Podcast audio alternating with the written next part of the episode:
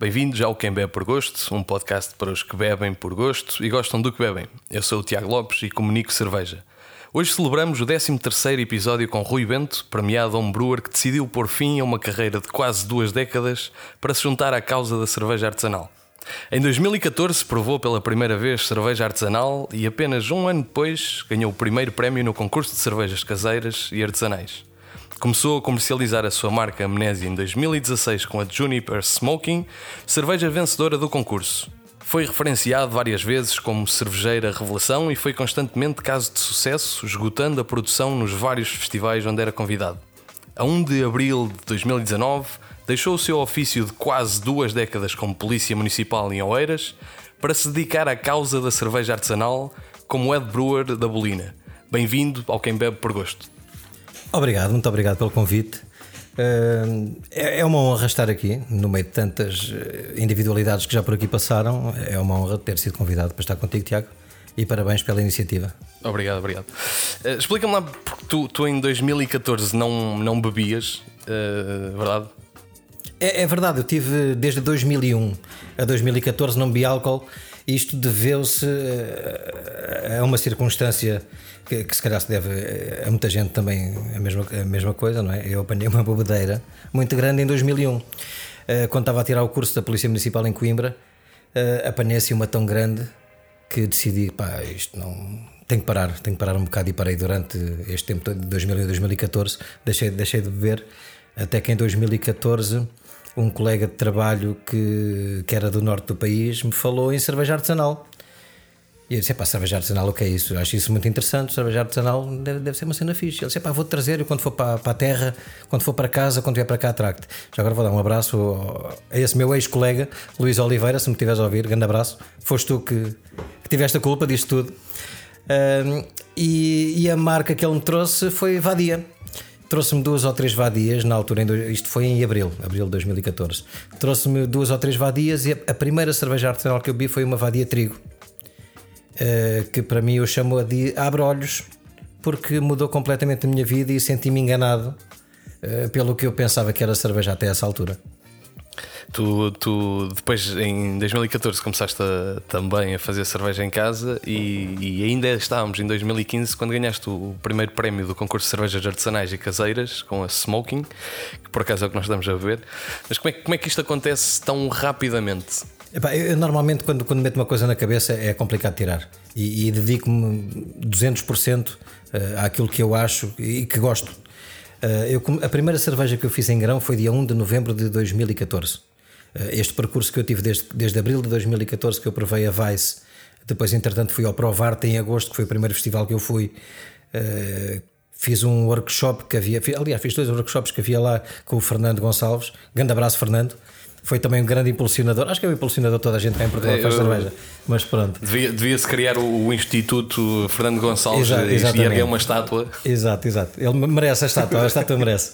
Uh, fiz lá isso, depois por cá o Santana também fazia uns workshops, que era o Fernando Gonçalves que fazia o workshop, mas era, era pelo, pelo Santana, fiz esse workshop mais completo do que o do Provarte e dia 1 de novembro, efetivamente, comprei o equipamento e fiz a minha primeira cerveja em grão. Que mandei, pá, uns, umas semanas antes mandei vir uh, baunilha uh, do, pá, de Madagascar e fiz uma, uma, uma milk stout com baunilha de Madagascar. Isto foi a minha primeira cerveja em grão. Foi, yeah, foi o meu milk stout com baunilha de Madagascar. Epá, aquilo já, sim, eu gostei, gostei do sabor. Eh, houve uma pessoa que, que me acompanhou desde o início, que também dá um grande abraço, que foi o Bruno Aquino, que nunca teve problema algum em apontar mais os defeitos do que as qualidades das cervejas que eu lhe mostrava. E eu acho que é por aí o caminho, porque a tua mãe vai sempre dizer que a tua cerveja é espetacular, a tua mulher vai sempre achar que tu tens a melhor cerveja do mundo e os teus amigos para beber à pala estão sempre ali claro. e, e, é espetacular.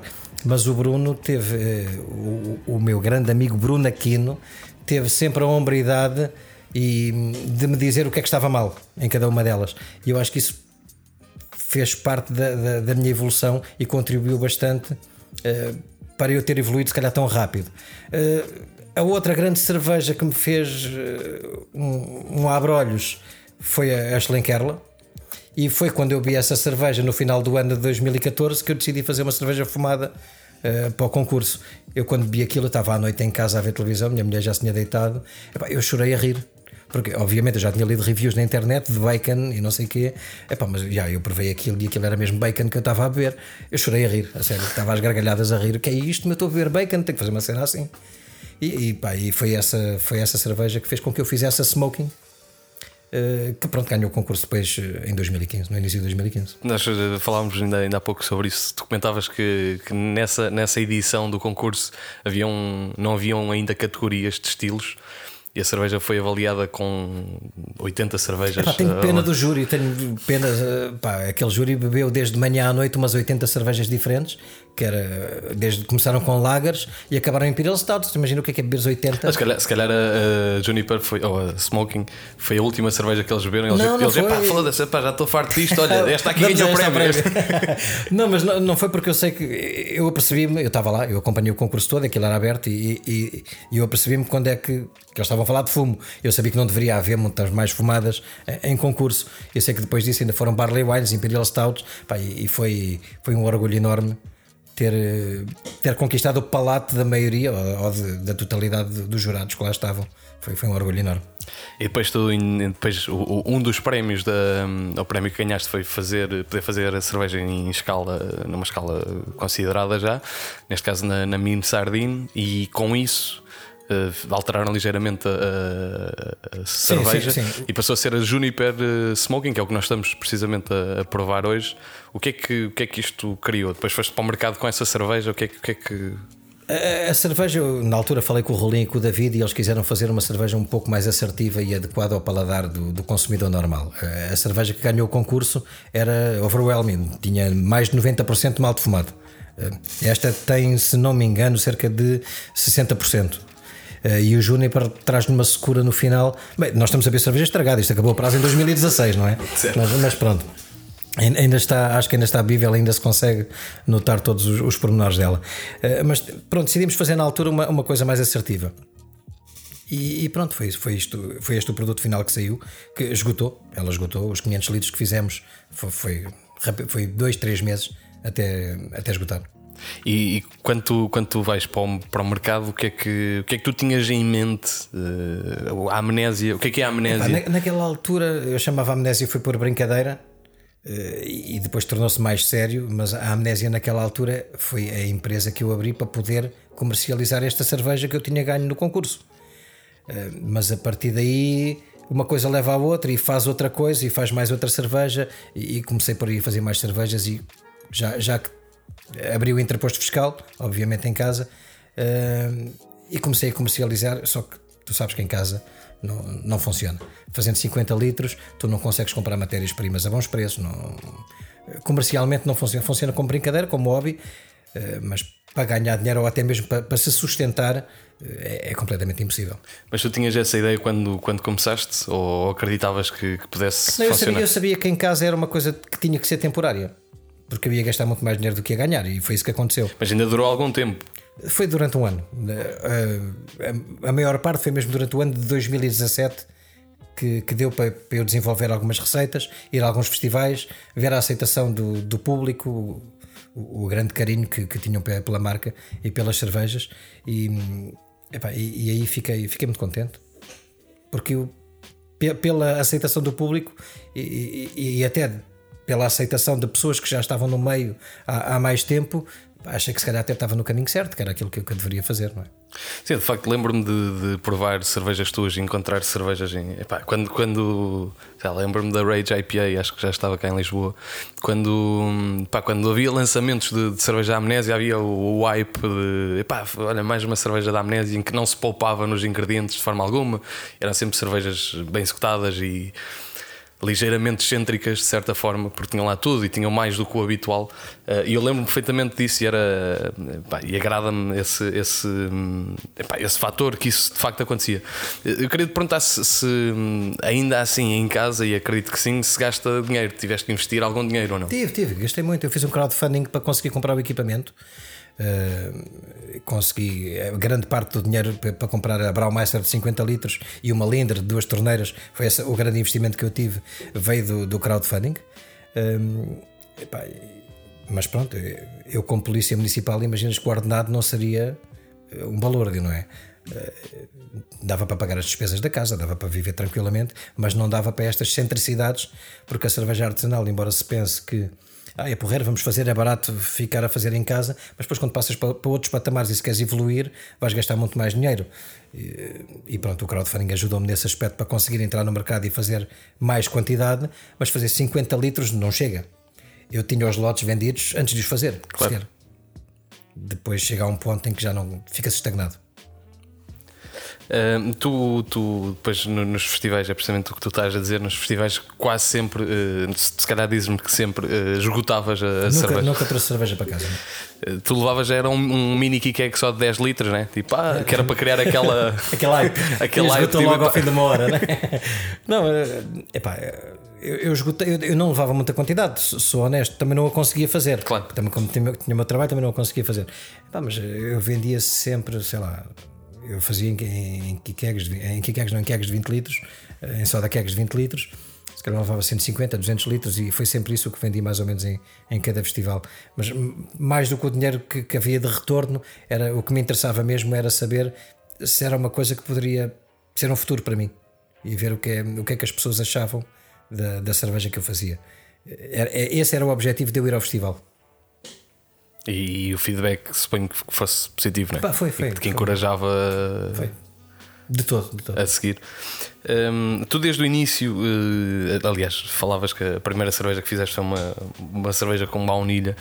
Uh, e tens, tens explorado, ou exploravas na altura, trilhos muito, muito experimentais. Eu, eu recordo-me de encontrar alguma coisa que, que tu estavas a fazer um hidromel e, e, que havia até hidromel com, com envelhecido ou fermentado com, com brete. Sim, fiz uns, fiz que, uns testes. que aconteceu isso? Fiz uns testes que, não, entretanto, não, não segui com isso. O mel é, um, é uma matéria-prima extremamente cara.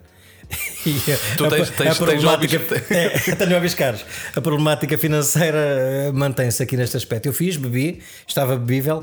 Não sei até que ponto seria uma coisa que industrialmente ou em maior quantidade seria possível sem um grande investimento na matéria-prima.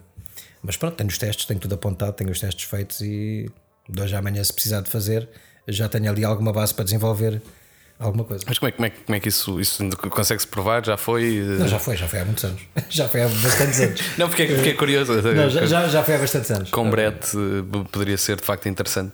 Tu, tu, pessoalmente tens um gosto especial por eh, não só por whisky, como por, por rum. Eh, de que forma é que isto influenciou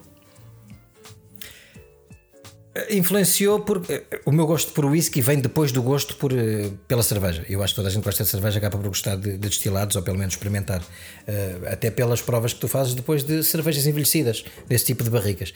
Eu gosto do whisky, tenho um gosto particular por single malt escocês, é, é a minha preferência e eu acho que tem tudo a ver. O whisky e a cerveja destilada. Sim, de facto. É, tem tudo a ver. O rum também gosto, embora não seja cerveja destilada, mas eh, pronto, é um destilado. A malta, mete a malta bêbada mete-se toda no mesmo sítio, não é? Vai tudo ter ao mesmo. E, e, achas que as duas podem e devem conviver? O whisky e o, e o rum? E, a, e a, a, cerveja, cerveja? Claro, claro que sim, claro que sim, claro que sim. Eu acho que faz parte, eh, se, se, além de serem da mesma família, uh, há, vários casos que mostram isso. Tu tens cerveja envelhecida em barrigas de whisky, já tens whisky envelhecido em barrigas de cerveja. Isto, isto também pode acontecer com o rum. É, é um círculo. Isto é um círculo. Pois eh, entramos aqui na, na, na, primeira pergunta do público, uma, uma, pergunta bem geek, neste caso do João Aguiar, Atlantic Beers no, no Instagram, eh, que te pergunta se envelhecer Ardberg ou Lafroig. Lafroig, Lafroig. Lafroig. Eles são os dois, são, são os dois bastante parecidos. O Ardberg e a Lafroig são os dois whiskies Diley. Uh, embora o, o, o Lafroig seja mais iodo que vai buscar, o Ardberg seja mais um, um fumado miti, mais, mais carne. Eu agora, neste momento, se eu tivesse que envelhecer uma, uma cerveja numa dessas barricas, escolhi a Ardberg. Pronto, tá, fica respondido.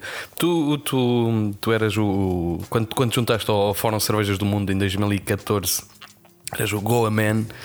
Uh, eu tentei encontrar. o Nuno, Nuno desfraldou-me já essa. Não, não, mas eu acho, eu acho que eu próprio já, já, já, tinha, já tinha falado disso com alguém. Uh, eu acho que pá, eu cheguei a consumir os cervejas do mundo também. Um, e agora estes dias estava a fazer o meu research e fui tentar encontrar algumas, algumas pedras que foi difícil. Isso vem dos primórdios da internet, do, do IRC, do MIRC, quase, daí, quase, quase, quase.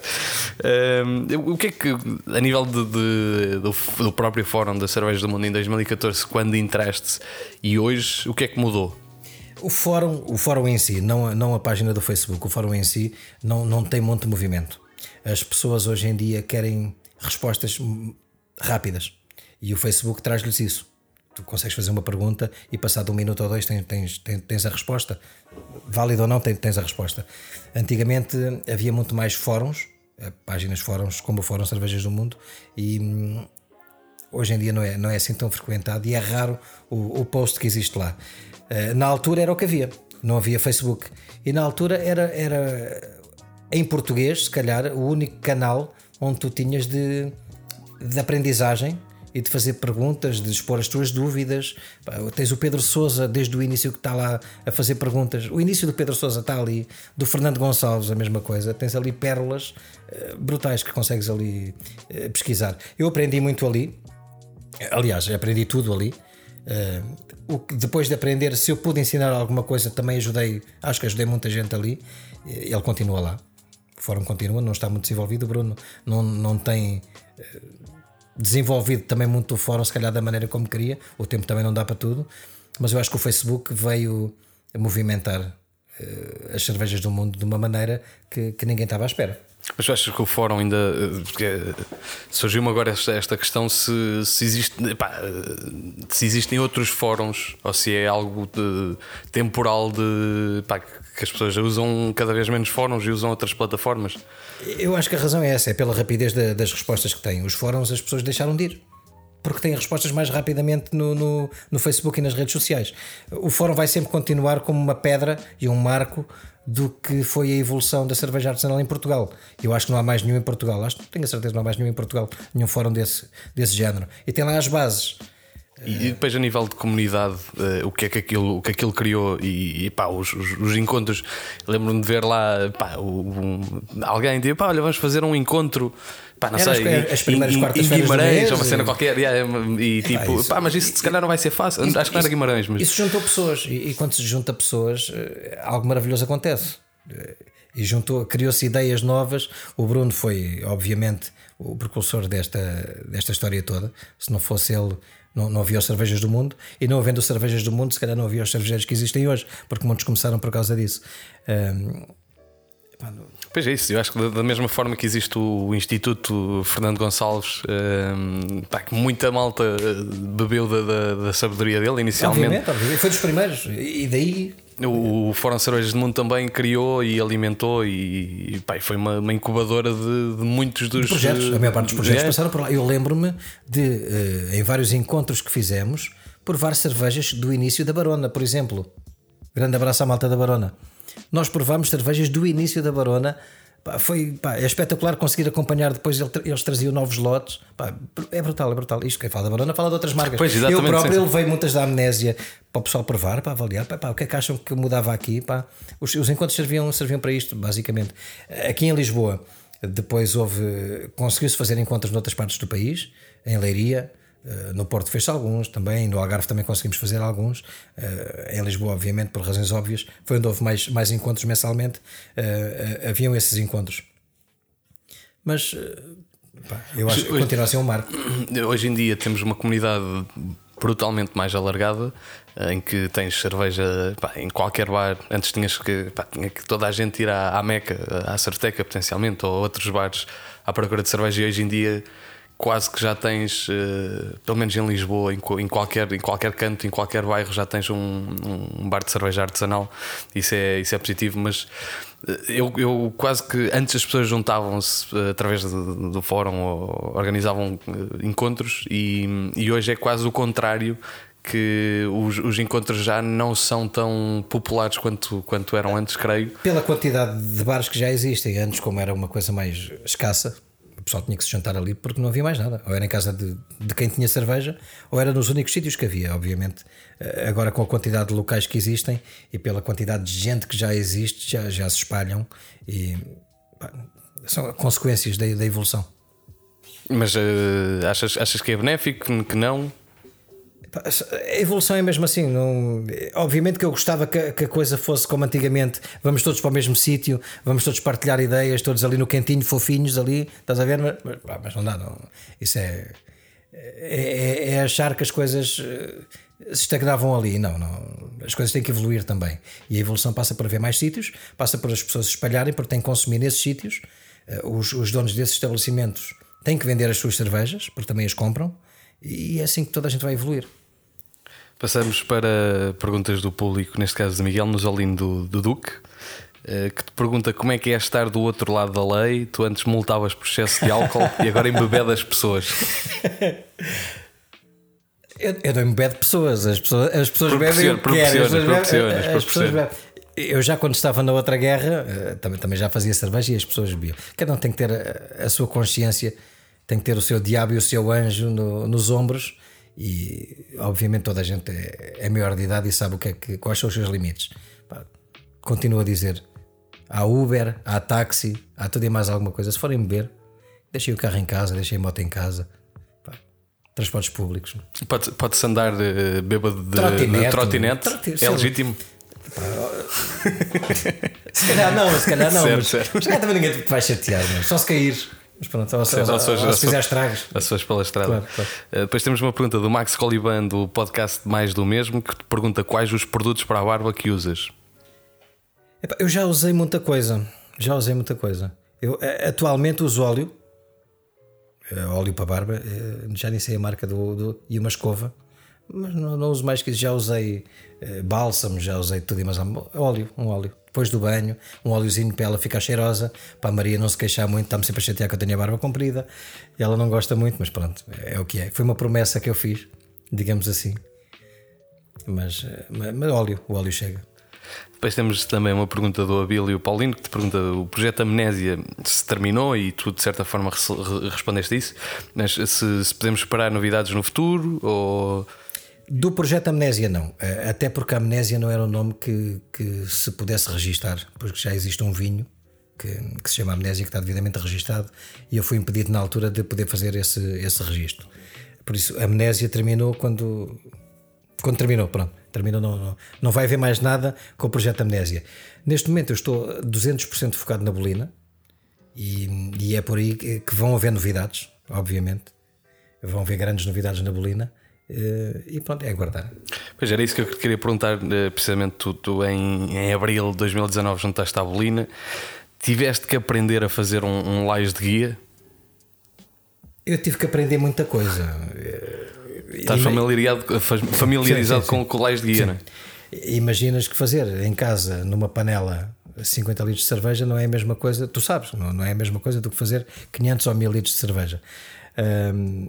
tive que ler muito, ler muito e aprender com alguma coisa com quem lá estava. Uh, é um processo, tem uma curva que, que, tem que ser muito, que para mim teve que ser muito rápida, essa curva de, evolução, o que nem sempre é bom quando, quando as curvas são muito rápidas, mas uh, tive que me adaptar. Uh, mas é um projeto que me apresentaram muito ambicioso e que obviamente que eu tive que pensar na minha vida porque eu tive que deixar a outra atividade profissional que eu tinha. Não era uma coisa que eu pudesse fazer em part-time. Uh, mas que pensei rapidamente e, e, vi que era aquele o caminho que eu queria que eu queria fazer a partir de agora para o resto da minha vida. Uh, pá, vamos ver. Uh, agora a passagem aqui para Maravilha com o bar e com, com o tap room e com a fábrica aqui vamos dar um salto quantitativo e qualitativo gigantesco penso eu e aguardem por novidades, vai haver muitas novidades. Quando, quando, quando te juntaste ao projeto, quando foste desafiado, o que é que, o que, é que, te, o que, é que te foi pedido? Qual é a tua função? O que é, qual é o teu, o teu dia a dia? Eu sou, eu neste momento basicamente faço praticamente tudo na Bolina.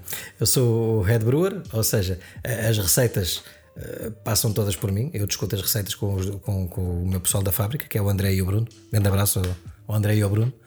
Uh, discutimos as receitas. Uh, a última palavra é, é, é, a minha, obviamente, uh, e eu faço toda a gestão de, de clientes, de vendas, uh, de encomendas, tanto de matéria-prima como encomendas para os clientes, passa por mim. Basicamente, eu sou a cara da Bolina atualmente. A Bolina, tudo na Bolina passa por mim atualmente. E tu, e tu quando entraste, foi precisamente numa, numa altura de transição de, da equipa, não é? Sim, e, sim, com sim. Isso, e com isso vem, vem também algumas dificuldades, talvez. Tu, tu encaraste como um desafio esta nova, esta nova fase. Foi, foi, foi, foi, foi um desafio, não foi pequeno, porque aí eu, além de, de ter que aprender eh, e tive que aprender toda a parte de, de, do fabrico eh, em grande escala, porque não é a mesma coisa do que em pequena escala. Tive que aprender toda a outra parte burocrática que existe por trás, que também a fazia, mas eu fazia em 50 litros, não é? Claro. Uh, e as vendas que eu faço em 50 litros não é a mesma, a mesma coisa de mil litros, 2 mil, 3 mil ou 6 mil por mês, como fazemos. Tive que aprender isso. Uh, tanto a parte de alfândegas, de, de autoridades tributárias, pronto, tu, tu, sabes todo, todo o envolvimento burocrático que existe por, por trás de uma, de uma cervejeira. Sou eu que o faço atualmente.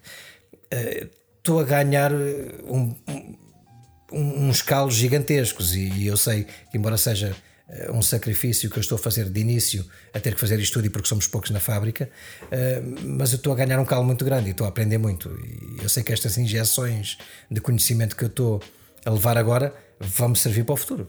Por isso eu vejo isto como um investimento eh, em, em mim próprio e, e, para ajudar a evoluir também a bolina. O, o Diogo Cassiano pergunta o, o que mudou na bolina e porque é que vale a pena voltar a provar as cervejas da bolina. Uh, a bolina uh, vai ter o meu cunho pessoal. Ainda não o tem neste momento, porque ainda estou em fase de aprendizagem de equipamentos, de, em alterações de receitas, mas a, a, a bolina uh, é uma questão de tempo até ter o meu cunho pessoal. E quem provava a amnésia, quando provar uma bolina, vai perceber o porquê de eu estar a dizer isto. vai haver coisas experimentais, vai haver coisas com barricas, vai haver coisas malucas, obviamente vai, vai ver isso tudo.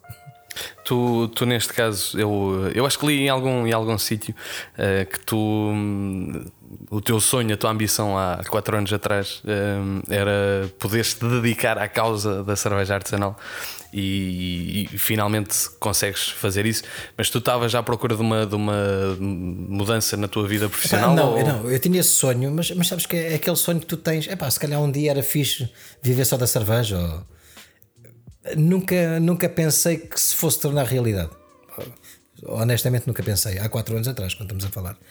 Um, o ano passado eu tentei avançar efetivamente com, com a amnésia para uma coisa mais. Eh, uma coisa maior e uma coisa mais, mais complexa. Uh, cheguei a ter o plano de negócios, apresentei ao banco, tive problemas na, na questão do financiamento.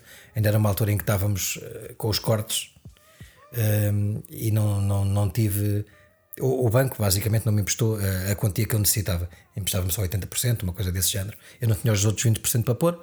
Pá, tranquilo, fiquei a saber mais ou menos o que é que eu precisava e em que em careias movediças eu, eu me iria mexer nos próximos tempos. Entretanto, o Zé Guilherme, que é um dos o, é atualmente o sócio-gerente da, da Bolina, veio ter comigo, marcou uma reunião comigo. Eu até pensei que eles queriam fazer uma cerveja comigo. mas, mas pronto, não veio-me fazer uma, uma proposta de, de emprego e foi. Mas como é que vocês conheciam? Eu conhecia o Zé Grande como te conhecia a ti, da cerveja, de festivais, de, de falar, ah, tu és da Polina, tu és da Dois Corvos, era, era este o tipo de conhecimento que eu tinha. Eles devem ter encontrado em mim uh, alguma valência que achavam que, que encaixava para o novo perfil da Bolina que eles tinham em mente, vindo agora para Marvila. E, e pronto, foi uma questão. Foi rápido, foi rápido também a, a, o ajustar as pontas. Muito bem. Uh, Books and Beers, uh, do Books and Beer do Instagram pergunta-te: vês muitas, ou diz, vês muitas vezes bolina no Lidl, o que agradeço. É uma parte importante do vosso negócio? Uh, as grandes superfícies, ao contrário do que. Há muita gente no, há muita gente no meio que não, que não gosta de, de ver cerveja artesanal nas grandes superfícies. Eu, eu, eu tenho uma opinião muito própria que é as pequenas cervejeiras não têm hipótese de conseguir mostrar a todos os portugueses o seu produto. Porque não têm.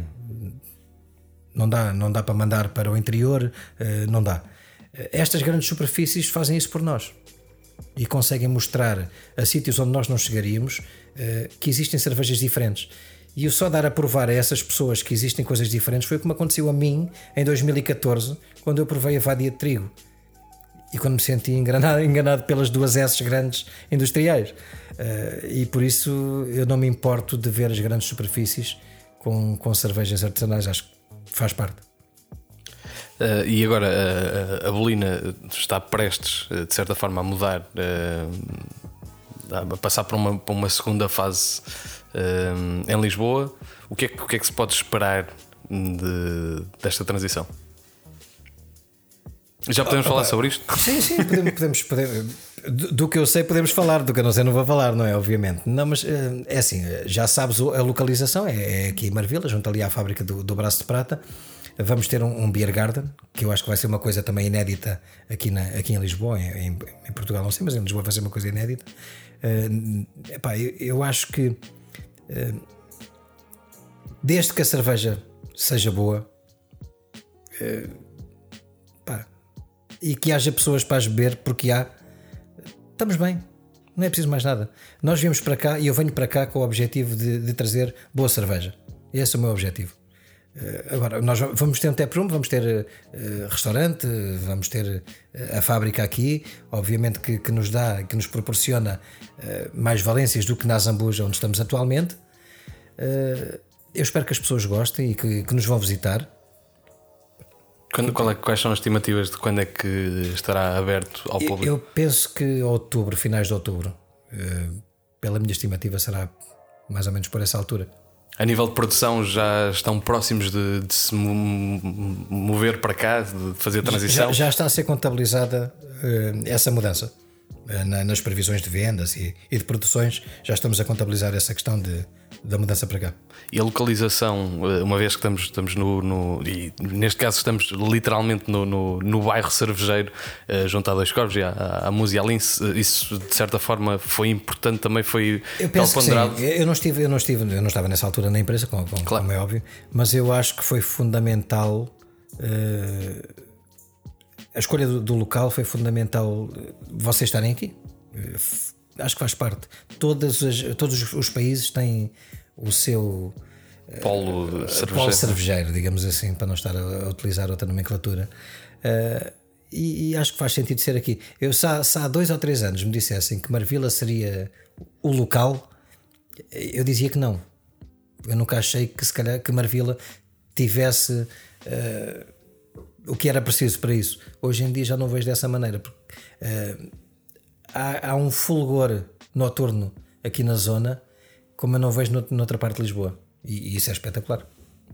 Claro, e, e, com isso, depois, obviamente, a, a cerveja uh, e o, o, que se tem vindo a trabalhar também em conjunto, neste caso, a, a seis mãos, uh, e agora possivelmente passará, ou provavelmente passará a oito mãos, acaba por ser importante também para, não só para a Belina, mas senão como para, para esta zona.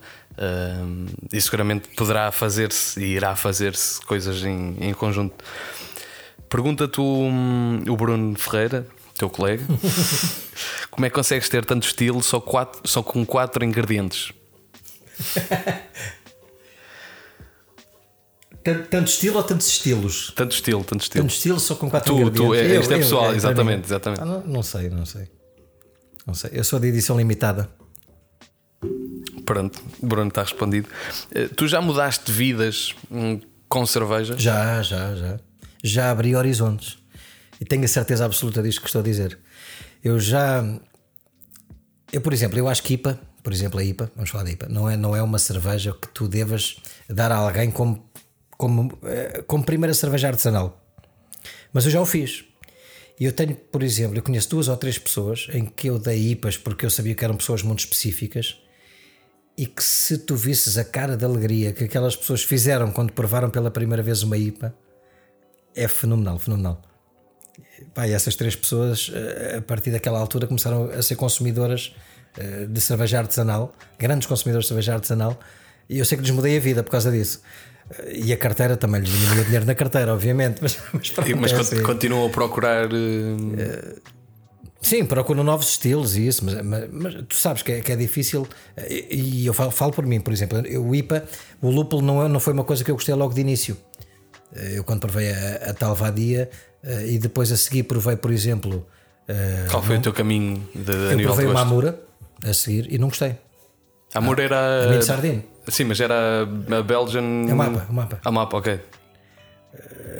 Eu, eu, eu não, não gostei.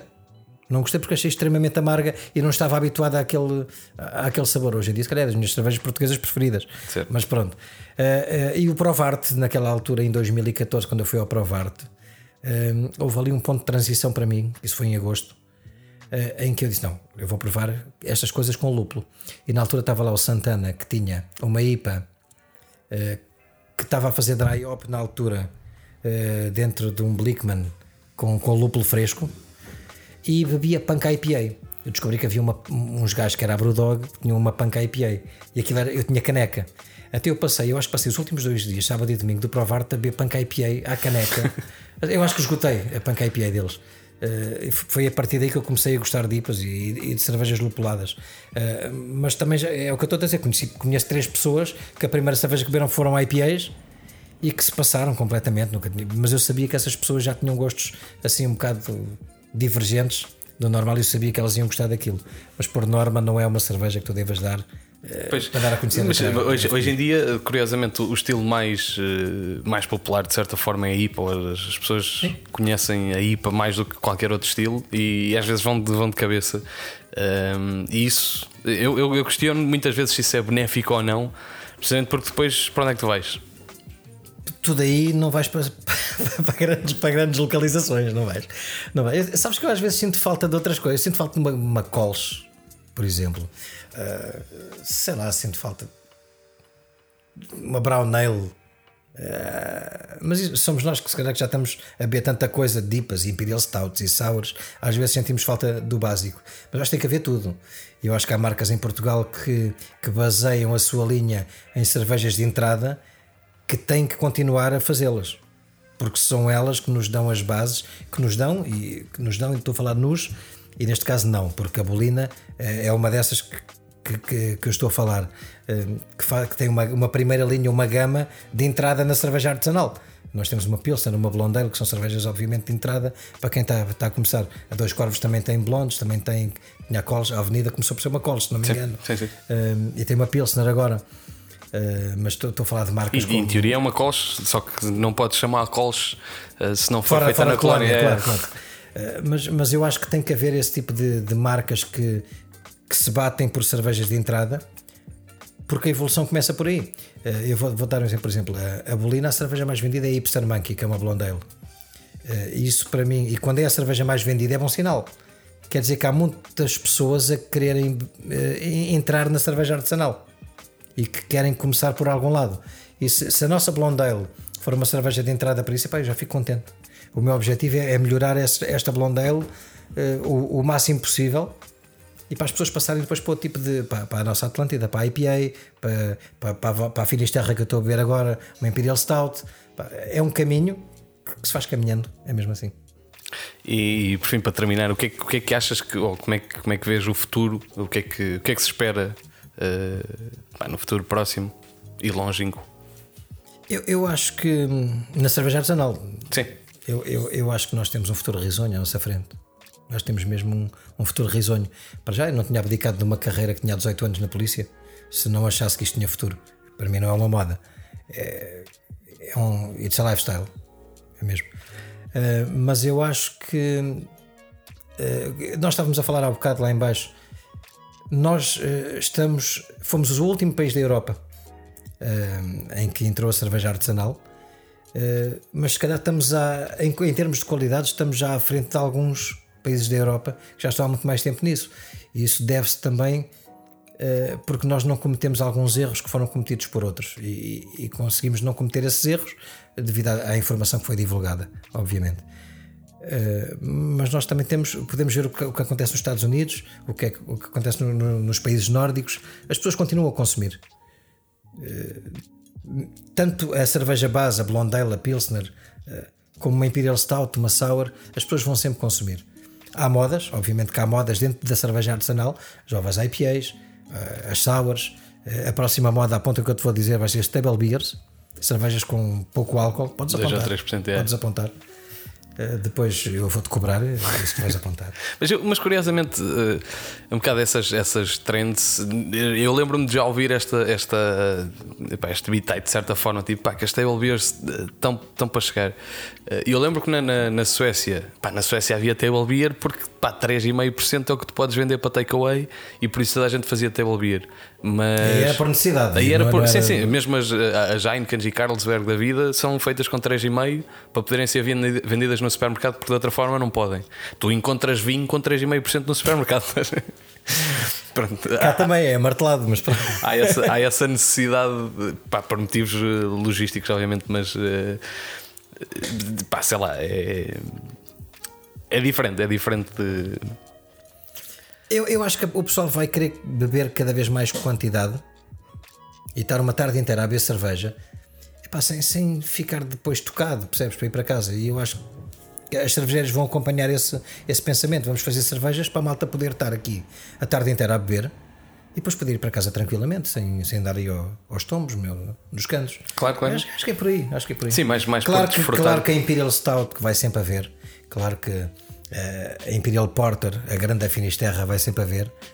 Uh, pá, mas as Sours vão sempre haver, obviamente, Flanders Red Ale também, mas acho que vai haver um grande desenvolvimento, não nas Pilsners, não é isso que eu estou a dizer, não nas Lagers, isso não é table beer, mas ales uh, feitas com baixo teor alcoólico, se calhar com, com adjuntos, com frutas, sei lá, eu acho que é por aí que, que, que vai haver um grande desenvolvimento nos próximos anos.